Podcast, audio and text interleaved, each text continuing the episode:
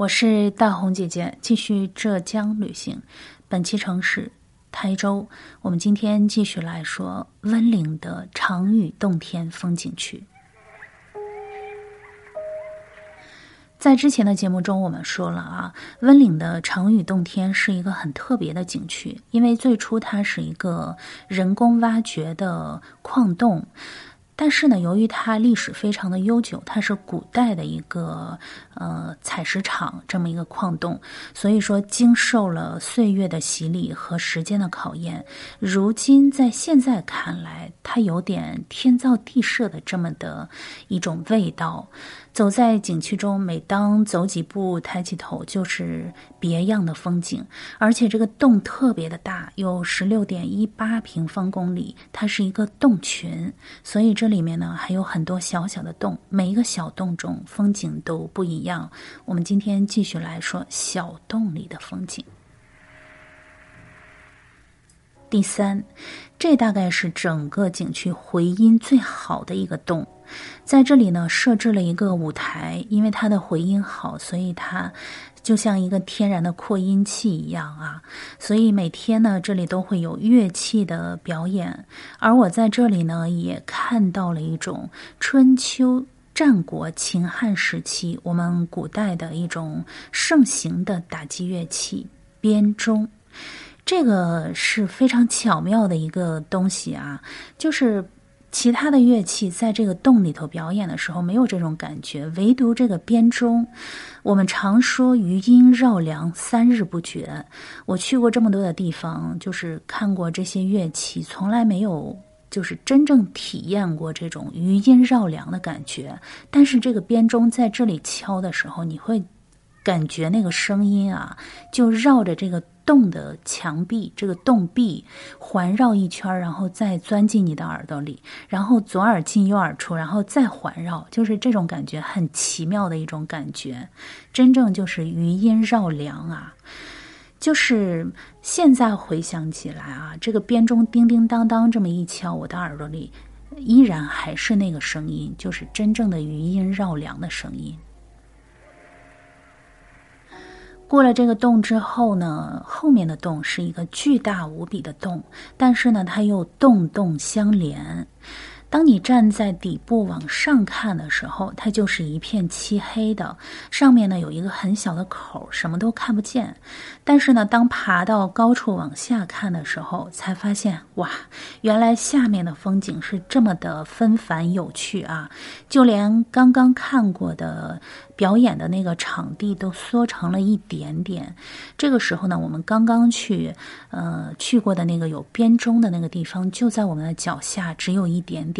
而走到这个位置，就明白了为什么这个余音绕梁不绝啊！因为上面还有很大很大的地方，所以说它的声音可以传出去很远很远。这大概就是人们总想往高处去的原因吧，因为。站在高处看到的风景是不一样的，所以我们的人生就是要不断的提升自己啊！因为当站到高处的时候，你看一切事物都是小。此外呢，这个长屿洞天还有一个非常奇妙之处，就是，嗯，你逛完了这个洞之后呢，感觉像是已经走到了尽头，但是当出去的时候，还有一段非常，嗯，就是特别的风景在出口等着你。整个洞都逛完，差不多用了一个小时的时间，意犹未尽。但是景区的设计就像人生的路一样，无情又合理，因为是不走回头路的。你从这个。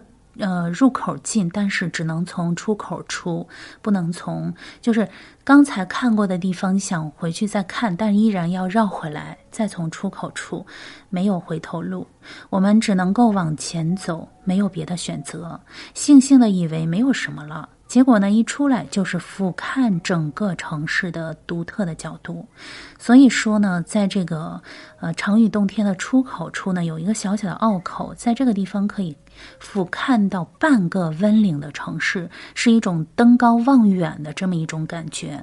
虽然说这个山的海拔只有一百五十米，但是在这里却能够登高望远，所以这个也是很奇妙的一种感受啊。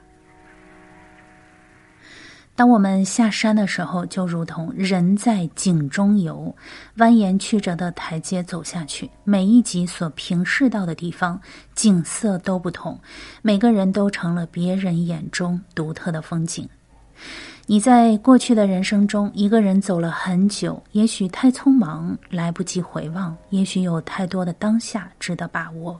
直到偶尔有一天，忽然站定了脚，想回头看一看，才发现原来已经走了这么远的路。